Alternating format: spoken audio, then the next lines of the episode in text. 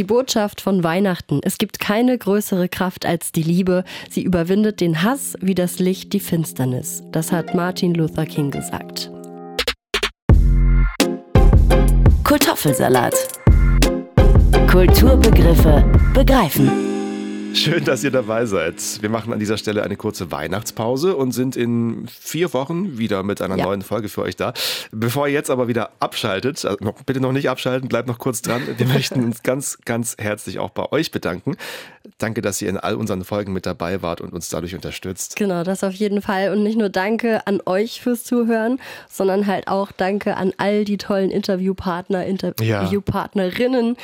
die in unseren Folgen irgendwie mit dabei waren. Chris, was war denn für dich das schönste Interview irgendwie so bisher? Was, hast, was ist dir in Erinnerung geblieben? Ach, so ein bisschen gemein den anderen gegenüber, wenn ich jetzt irgendjemanden raushebe, aber ich glaube, so gerade ganz frisch im Kopf auch habe ich äh, Cornelia Funke, mit der ich gestern erst sprechen durfte oh. übrigens, für die nächste Folge, ja. die ja um Märchen gehen wird. Also wir, wir, gehen auf die Suche nach dem, der, der Faszination von Märchen. Was macht Märchen aus? Brauchen wir Märchen noch heute? So das Übliche quasi.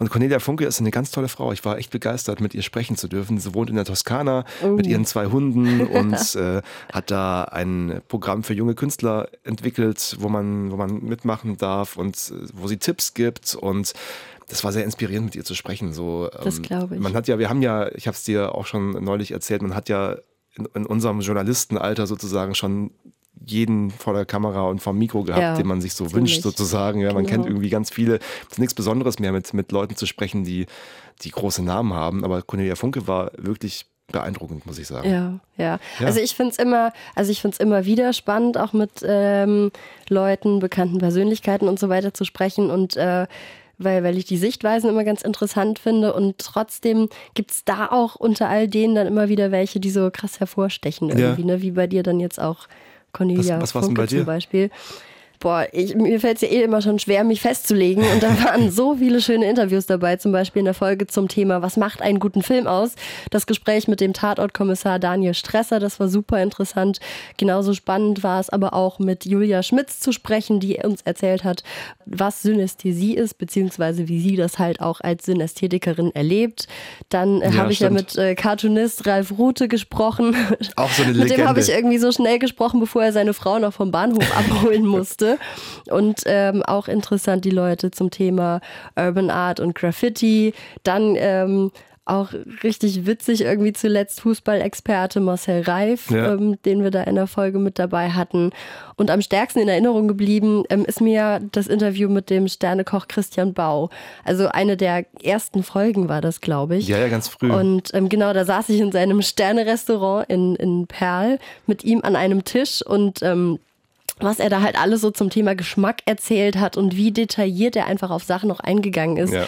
Das war schon richtig spannend. Also das war auf jeden Fall so ein Moment, der ist mir sehr prägend in Erinnerung geblieben. Also echt viele tolle Leute dabei. Ich fühle mich, fühle mich fast schlecht, weil ich nur Cornelia Funke genannt habe. Aber ich meine, auch alle, die mit denen ich gesprochen habe, waren natürlich. Sagen, also ja. du kannst, da kannst da kaum jemanden raus, rausnehmen. Ähm, es ist viel passiert. Es war teils sehr, sehr anstrengend, aber auch sehr schön. Wir haben, wir haben eine WhatsApp-Gruppe mit unserem Redakteur Martin zusammen, wo wir uns nachts noch Nachrichten hin und her schicken. Ja, richtig. Wir werden auch in den kommenden Wochen wieder echt schöne, interessante Kulturthemen für euch vorbereiten. Ja, und wir freuen uns einfach auf alles, was da kommt im nächsten Jahr. Das absolut. Und ähm, bis dahin wünschen wir euch an der Stelle nachträglich frohe Weihnachten und äh, aber vor allem einen guten Rutsch ins neue Jahr. Macht nichts, was wir nicht auch machen würden. Und dann hören wir uns in vier Wochen nach einer kurzen Pause ja. ganz, ganz bald wieder. Bis dahin macht's gut. Tschüss. Ein paar guten Vorsätzen. Macht's gut. Bis dann. Ciao. Kartoffelsalat Kulturbegriffe begreifen. Eine Produktion des Saarländischen Rundfunks.